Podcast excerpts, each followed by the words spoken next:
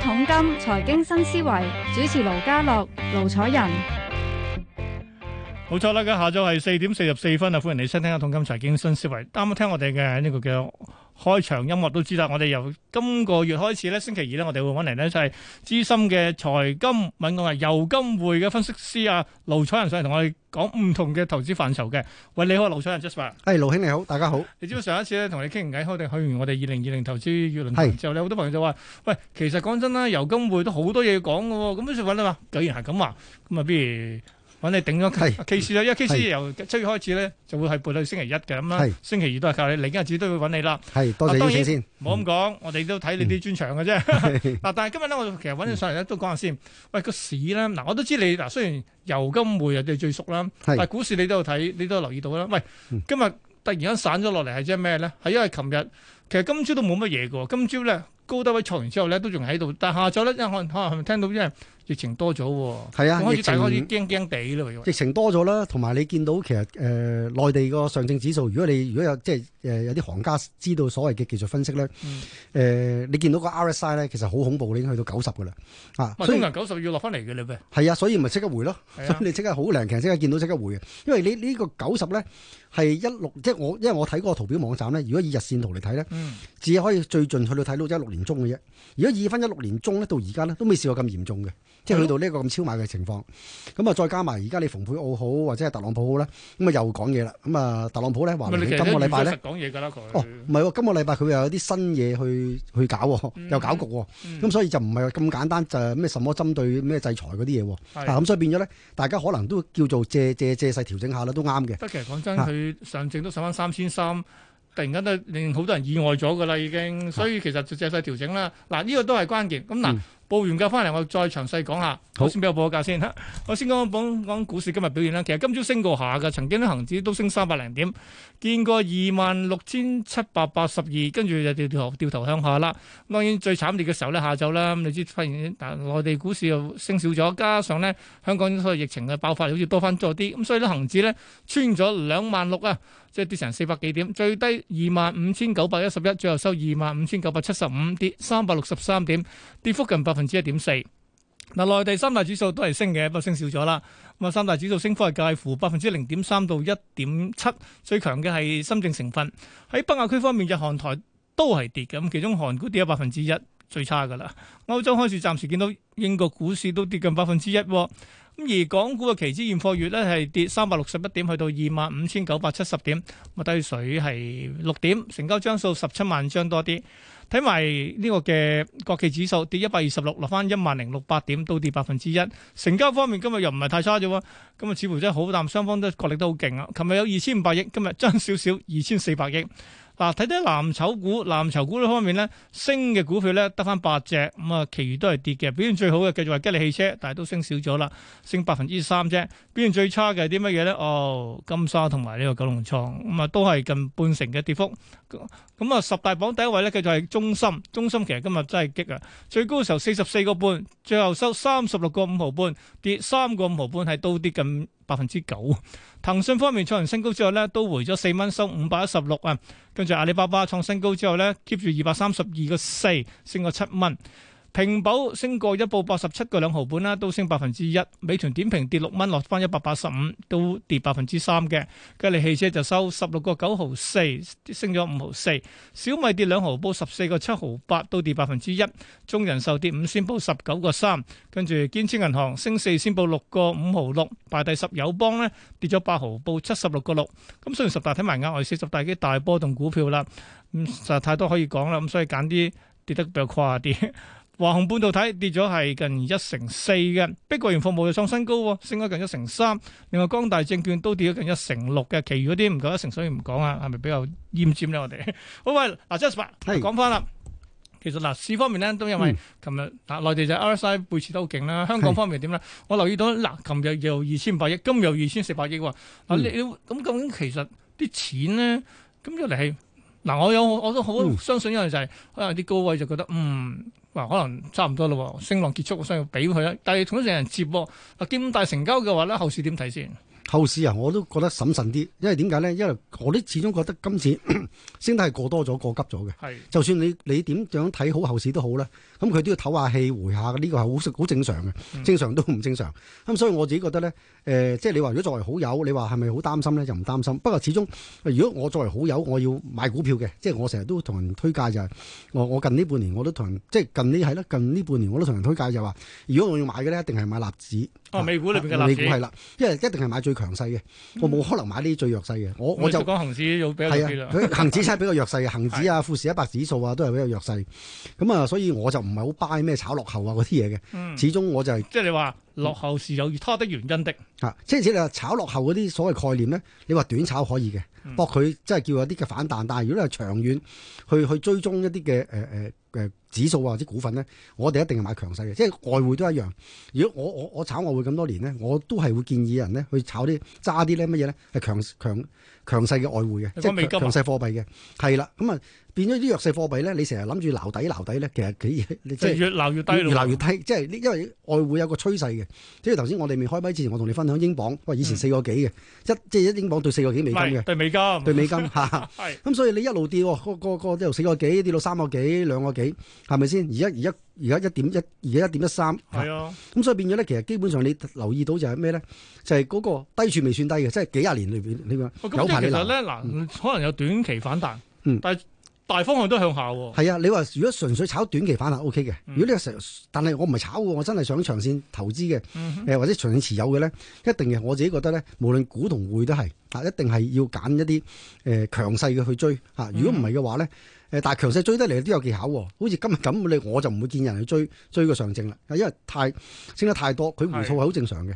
所以變咗呢啲強勢嘅股份好，或者係誒、呃指數好，或者外匯好咧，最好就係咩咧？就睺佢有一個健康嘅調整，嗯啊咁、然後咧先至入貨。咁我先至先至可以叫叫長玩長有，如果唔即係係嘅話咧玩。得買得安心啲啦。係啊，冇錯，即係同埋你又，如果你係揸長嘅，你又唔使補孖展係嚇，唔使 call 孖展，咁啊你變咗咪誒趁低吸納咗。其實唔單止我哋嘅，我見到好多好資深嘅誒物業投資者，我所認識嘅，佢哋都係㗎，佢唔會喺樓市最癲嘅時候走去衝 撲入去㗎。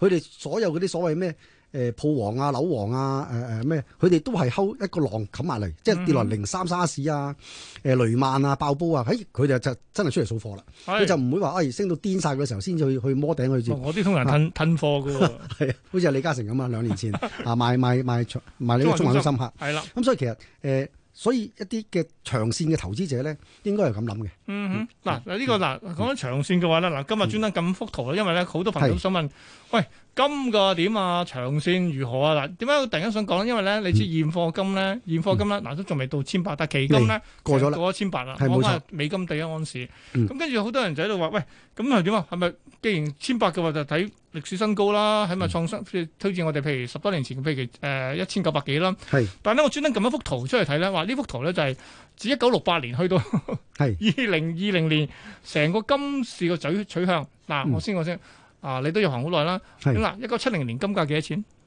呃三十五蚊，冇錯，嗯，今天金價幾多錢？嗱，我而家唔唔講其他啲咩期金啦，用現貨金計啫。今嗯大天約一一七八零到啦，近千八啦，係啊啦，五十年撳翻條數，撳計數機升咗五十倍喎。嗯係嗱理論上，哇長揸咪發達啦。咁嗯喂，有咩嗱？當你五十年每年升一倍喎，當然，但係呢條升市路咧都幾崎嶇下嘅。嗯係冇錯，啊，所以好多人就會問：喂，嗱，你唔同樓啊，嗱，樓其實都係反覆上升嘅，係冇金錯，嗱都係反覆上升。嗯但係問題就係、喂，金同樓嘅分別就係、喂，金係冇錢俾我㗎，佢唔會有息係派俾我，樓我仲可以收租喎。冇錯。喂，咁其實我買金嚟做為咩先？即係博佢長線升值定點先？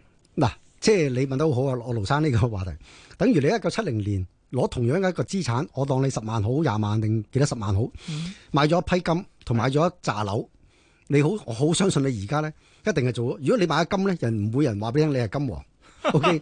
但係如果你買咗佢嗰陣時買咗一扎樓咧，你一定係樓王係，OK 嚇。所以我我我相信咧樓咧，佢唔單止同樣有個升值嘅潛力喺度咧，咁仲有乜嘢咧？佢就可以俾你收租嗯嚇。咁但係金咧就不但止冇租俾你收。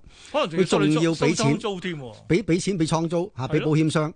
咁所以其實咧，誒、誒、你買股票都係啦，你買股票唔需要揾地方擺㗎，兼仲有息收有息收添。咁、嗯嗯嗯所以其實如果以長線投資嚟計咧，睇聽落好似學你話齋升咗五十倍好吸引，但係如果你同期買咗樓，同期將啲錢買咗一啲誒誒誒股份，OK。股票或者係啊股票係啦，咁啊，我諗個表現應該好過金嘅。啊，咁但係你話我唔係嘅，我純粹都係誒、呃、買啲紙黃金咁啊，揸到而家咁啊，都叫做好啲啊。但係咧，我自己覺得咧，金咧其實係係誒長遠都係升值嘅，同樓一樣。咁但係問題就係要小心學你話齋，中間一啲嘅波浪嚇。喂，嗱，呢個真係有趣，點解咁講咧？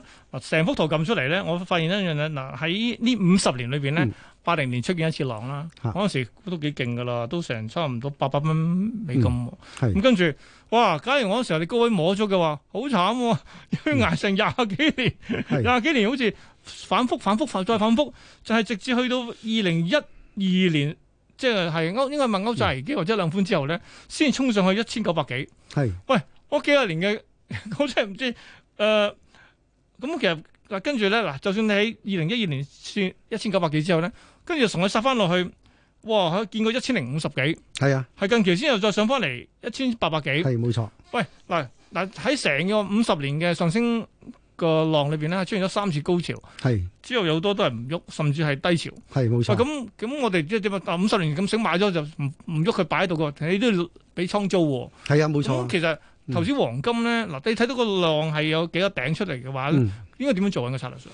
其實你你睇翻誒，即係補充翻頭先我所講嘅嘢咧，譬如你你真係一九七零年，你你買咗嘅樓咧，譬如喺新界咧。嗯哼，嚇、啊我諗當時幾萬蚊一間嘅啫，OK，咁但係而家一定要幾百萬嘅啦，你係邊邊啲樓都要幾百萬一間，咁你諗下一定係升至過百倍嘅，嗯，咁同你頭先所講嗰五十倍咧已經係即係哇升得係升幅係一定多嘅，人同埋哋幾百倍喎，係啊，但係金咧其實咧仲有一樣嘢喎，佢由八零年開始跌跌到去二零二零零二千係啊年零根據一咧年先至見底上翻係嚟。啊係啊，二千年啦，所以係啊成個成個熊市咧跌咗廿年喎，樓唔會有廿年熊市喎，即係如果香港嚟計嚇。嗯咁啊，所以變咗咧，其實呢個真係好大分別。咁但係如果金同樓都係嘅，而我自己覺得咧，就係、誒、你去高追嘅話咧，其實除非你話哦炒下炒下期金、炒下現貨金，誒、呃嗯去追下誒、追逐一啲浪啊，誒、短炒一兩日啦，OK 嘅。咁但係如果你話真係想長期持有嘅咧，而家呢啲水位咧，我就覺得咧就唔係好吸引我喂，。而家好似係想嚇睇幅圖，好似想創新高咁喎。誒兩睇嗱，好 好得意嘅，嗯你你你要小心一樣嘢就係咩咧？而家我哋要衡量翻只金會唔會創新高咧？誒、即係破一九二零咧，我哋睇下佢有冇條件先。嗯，啊，即係過去啲金咧，其實爆上去咧，你譬如一九二零嗰陣時咧，就真係有條件啦。點解咧？美國又 QE 啊，係，又又雷曼爆煲啊，又歐債危機啊，嗯哼，美金又跌啊，啊個地緣政治又又啱啱嗰時中東有個茉莉花革命啊，嗯嚇咁所以咁多樣嘢炒埋一碟咧，哇！嗰陣時呢隻金咧就真係氣勢如咁虹樣嘅，啊先。頭先所講咁多樣嘢發生嘅話咧，係。大家都係想避險喎，係咪因為呢個原因啊？喂，誒、呃避險同埋當時誒、呃聯儲局放水，嗯令到美金暴跌嗰嗰期，係所以變咗咧喺美金暴跌、聯儲局放水同埋加埋有歐避債危機險，啊再加埋歐債危機再加埋其他嘢爆發，嚇再再再再加埋中東誒出亂子，嗯哼咁啊所以咧先至有嗰個嘅炒味喺度。咁但係而家咧，你見到個股市哇，直情即係個人氣咁咁咁爆燈。嗯股市人氣爆燈咧，呢一度咧已經對金咧已經打窒咗㗎啦。因為點解嗯咧就會降低咗個避險情係，緒。哎我咪計過所有機會成本先。嗯係究竟我筆錢擺喺個金好，定係擺喺股，擺喺立子好嚟嘅？如果我李克仲，我一定擺立子。不過兩者咧當中咧，我都唔會現價去追咯。即係兩者當中，我都睺希望睺一睺佢一個嘅誒似樣嘅調整，咁你就先去入貨。咁如果唔係嘅話咧，你你你一追咗咧，嗱雖然你話做實金誒唔使補孖子唔使剩，咁但係都係啫。咁我哋做投資，我哋希望即係盡量即係話喂去買。咁但係喂唔係喎，我都好心急，我學學阿盧生你話齋，我都覺得隻金嚟緊創衝衝上去㗎啦。係咁我覺得而家現價位咧就唔值得去瞓身嘅，就係嗯所以咩咧？譬如可能你話你預咗筆錢去去買金，咁你就可能預嗰筆錢咧嘅一半嚟買下先，係。變咗咧你進可攻退可嗯即守，係嗱，嗱呢個都有趣啊！呢個技巧嚟，點樣講咧？唔好入晒，嗯係啦買一半先。係啦，嗱，升嘅話就可以繼續追啦，跌係啦嘅時候冇錯再溝定啫啊嘛。冇錯，跌就再溝咯嗯。嚇咁所以變咗咧，就如果你一下子瞓咗瞓瞓瞓身落去嘅話咧，變咗如果再跌嘅話咧，就有啲更加靚嘅位咧，咁變咗你就好似可眼光光睇住冇冇得 再執再執啦。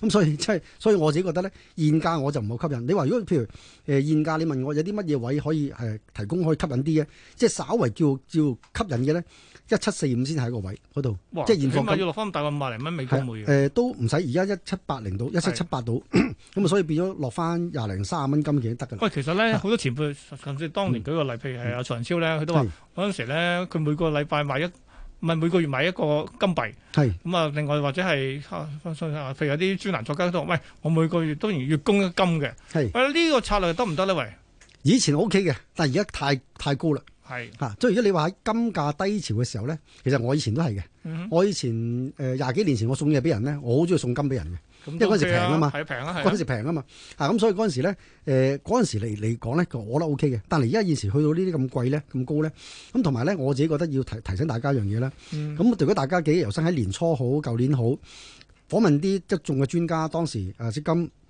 一千六百幾啊，誒、誒嘅時候一千五百幾啊，大家都話誒、我睇千八，OK。而家咪千八咯就嚟，冇係錯，咯所所以咧，我係好擔心一樣嘢，除咗股市嘅嘅嗰邊嘅亢奮，嗯令到金嗰邊嗰個吸引力減少，佢就我驚啲基金咧去到千八啦，真係到啦，咁就出貨咯，出貨唔錯咯咯，係啊，啊，所以佢哋咪平個倉獲利先咯，啊，咁咁所所以以我哋唔應該接人貨喎應該。係啊，所以係要小心嘅，所以明白所以呢刻鐘咧，你問我你金係咪誒好有信心，信心爆棚去企夾佢上咧？我一我一半半啫。啊，其實咧仲有啲非常長遠啲因素啦。舉個例，譬如係人嘅人人數人口多咗，跟住人均係咪對實金需求多咗咧？呢個下個禮拜再揾阿 Jasper 同我傾嘅，下星期見。